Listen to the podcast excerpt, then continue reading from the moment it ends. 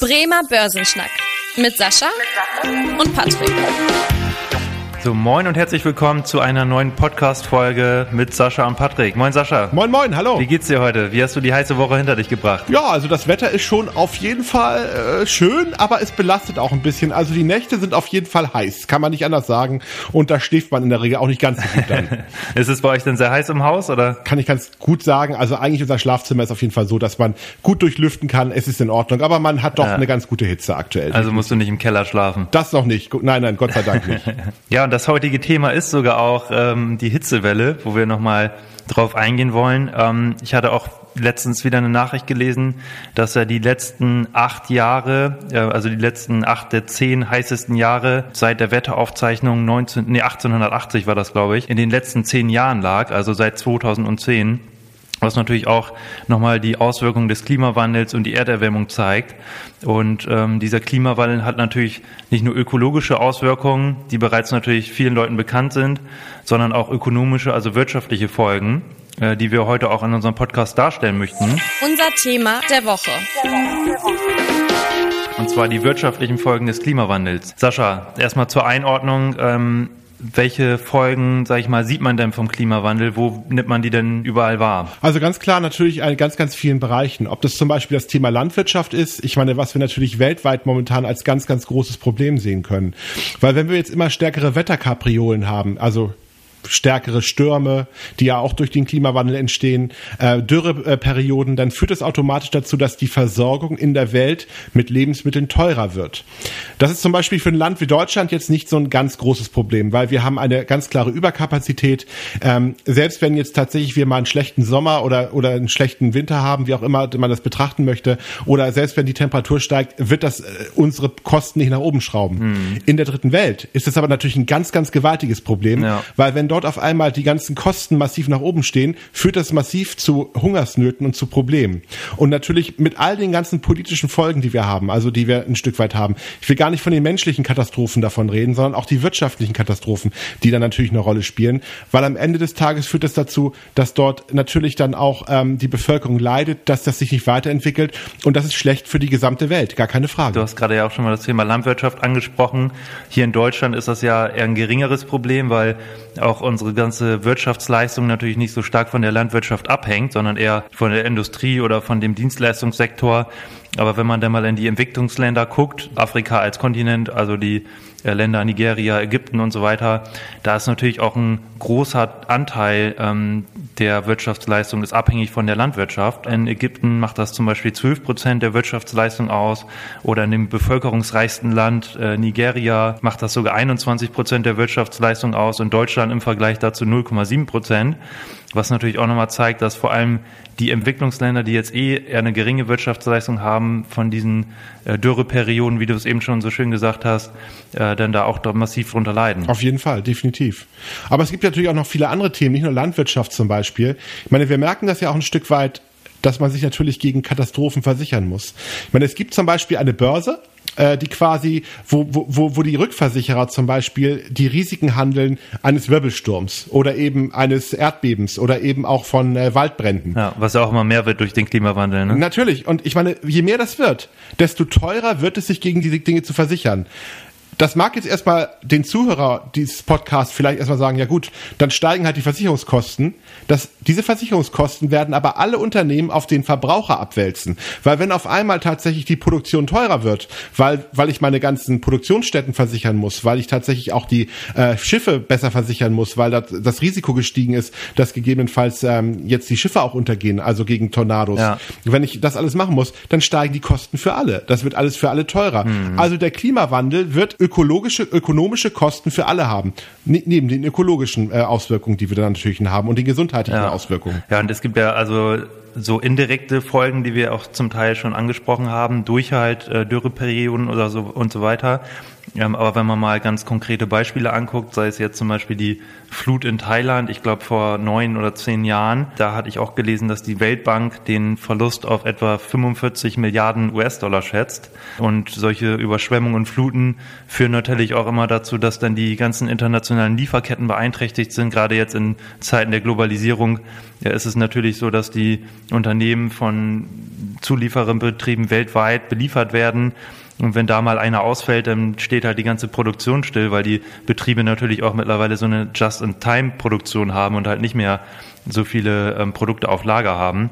Ja. Ähm, das sieht man ja auch in verschiedenen, immer wieder, wenn, wenn es halt Krisen oder ähm, wenn es Wetterextreme gibt in einigen Ländern, äh, diese Lieferengpässe. Hast du irgendwie eine Strategie oder ähm, Lösung, sage ich mal, fällt dir da was ein, wie man dem entgegenwirken kann? Ich glaube, das größte Problem, was wir momentan haben, ist die Situation, dass wir in diesem Thema, in dieser Thematik ähm, Umwelt, Klimawandel und so weiter keinen echten Markt haben. Man wirft, wirft ja immer der Marktwirtschaft so ein bisschen vor, dass sie quasi dazu führt, dass de facto ähm, die Umwelt äh, belastet wird. Ich sehe das ein bisschen anders. Ich glaube eigentlich, dass wir zu wenig Markt haben oder dass wir den falschen Markt haben.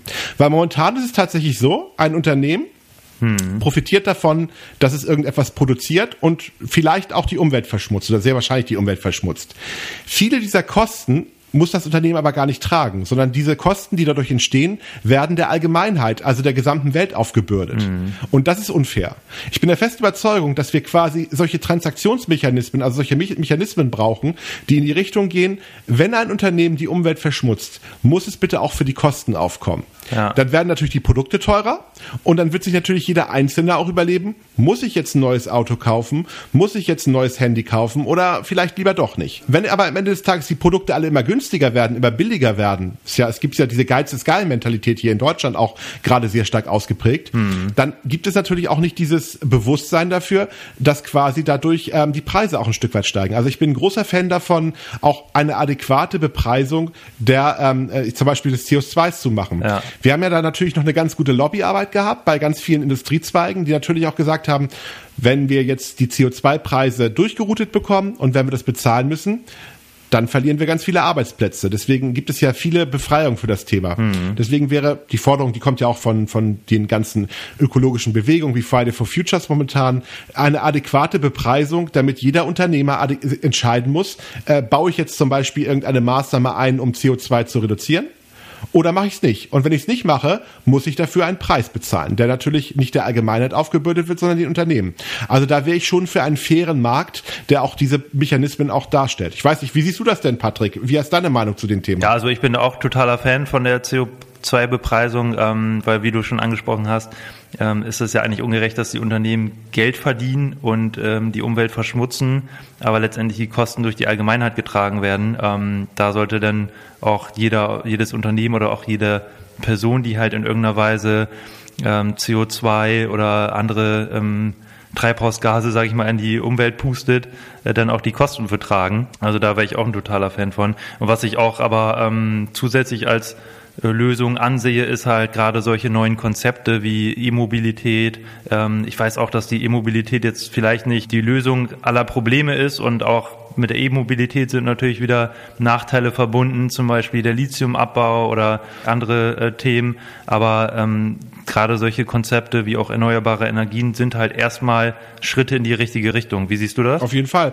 Ich glaube auch, dass das ein großes Thema ist. Wobei, machen wir uns nichts vor, eine Sache muss uns allen klar sein. Wenn wir ernsthaft möchten, dass quasi dass äh, CO2 nicht weiter ausgestoßen wird, dass der Klimawandel nicht weiter vorausschreitet, dann werden wir uns einschränken müssen. Das ist die, die Konsequenz, die, glaube ich, uns allen wehtun wird. Ja. Also Produkte werden teurer werden, wir werden nicht mehr so oft in den Urlaub fahren können, wir werden nicht äh, jedes Produkt mehr kaufen können, weil unsere bisherige Wirtschaft basiert auf ganz klar auf Wachstum. Und Wachstum bedeutet, ich muss im nächsten Jahr mehr Produkte konsumieren als im letzten Jahr. Sonst habe ich kein Wachstum. Sonst habe ich ja quasi nur ein äh, Status quo aufrechterhalten. Mhm. Und äh, mehr Produktion bedeutet natürlich auch immer mehr, mehr Emissionen in dem Bereich. Das heißt, auch da, wenn man sich das ein Stück weit wünscht, dass sich natürlich dann ähm, diese, diese Dinge ähm, adäquat entwickeln, dass unser Ziel in die Richtung geht, äh, CO2-Emissionen zu reduzieren, heißt es automatisch auch auf irgendeinen Mechanismus, ob das der Preismechanismus ist oder auf Freiwilligkeit. Freiwilligkeit versucht, funktioniert in der Regel immer nicht so wirklich, aber völlig klar, wir alle müssen darauf verzichten. Es gibt nicht die graue Masse, es gibt nicht die bösen Unternehmen, in Anführungsstrichen, die das quasi verhindern können und wir alle können weitermachen wie bisher. Das wird nicht funktionieren. Ja, das, ähm, ich hatte auch eine ganz interessante Studie gelesen, wo du eben nochmal die, die Kosten genannt hattest, ähm, auch auf das Wachstum jetzt gerechnet. Also beispielsweise rechnet die EU in Europa mit Kosten pro Jahr in Höhe von 20 bis 65 Milliarden Euro äh, in den nächsten Jahren und davon allein 8 Milliarden Euro auch an Überschwemmungskosten jetzt für die Infrastruktur. Ähm, das heißt, da sind auch natürlich nochmal enorme Investitionen in den nächsten Jahren notwendig, sei es jetzt in den Küstenschutz oder wie auch immer. Oder auch die Bundesregierung hat ja auch mit dem jüngsten Klima, äh, mit dem jüngsten Konjunkturpaket bezüglich der Corona-Krise auch wieder diese Nachhaltigkeitskriterien eingebaut und Investitionen in E-Mobilitätskonzepte, im Wasserstoff, dass man da halt auch einfach, einfach zu einer Lösung kommt. Drei Dinge, die hängen bleiben sollen. Sascha, vielleicht machst du mal den Anfang. Also was ähm, bist du denn der Meinung, wollen wir den Zuhörern weitergeben? Welche Dinge sollen hängen, hängen bleiben? Wenn wir den Klimawandel wirklich aufhalten wollen, ist das ein Thema, was wir gesamtgesellschaftlich lösen müssen und was quasi dazu führen wird, dass nahezu alles im Preis steigen wird, weil das heißt weniger Konsum, alle Güter werden teurer werden. Das ist der erste Effekt. Umsonst gibt's das nicht äh, von, der, von der ersten Möglichkeit her. Das zweite ist, ich glaube, ein Marktmechanismus wäre wichtig, der quasi auch das adäquat bepreist. Und Unternehmen, die innovativer sind, die in der Lage sind, quasi weniger CO2 auszustoßen, werden belohnt. Unternehmen, die keine Veränderungsbereitschaft haben, werden bestraft. Das wäre sicherlich aus meiner Sicht ein sehr, sehr wichtiger äh, Punkt dabei, um das ein Stück weit auch dann hinzustellen. Und ich glaube auch nochmal drei Dinge, die hängen bleiben. Also der letzte Punkt.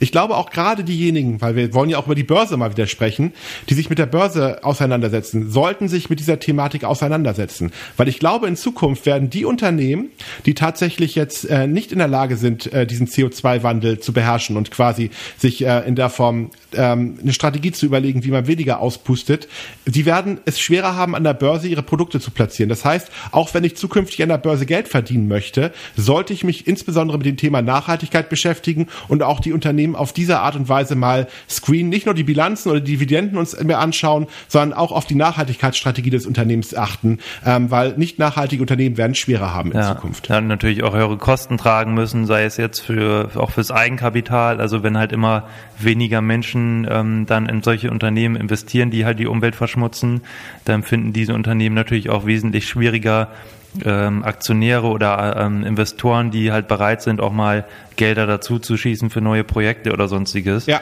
Ähm, also wie du eben angesprochen hast, und da würde ich aber sagen, da können wir ja nochmal äh, eine schöne extra Folge machen, wo wir dann einfach nochmal auf das Thema eingehen, wie können die Leute oder wie können unsere Zuhörer auch ähm, nachhaltig anlegen, worauf sollten sie dabei achten ja. und ähm, ja, wie vielfältig ist letztendlich auch dieser Bereich des, der nachhaltigen Geldanlage.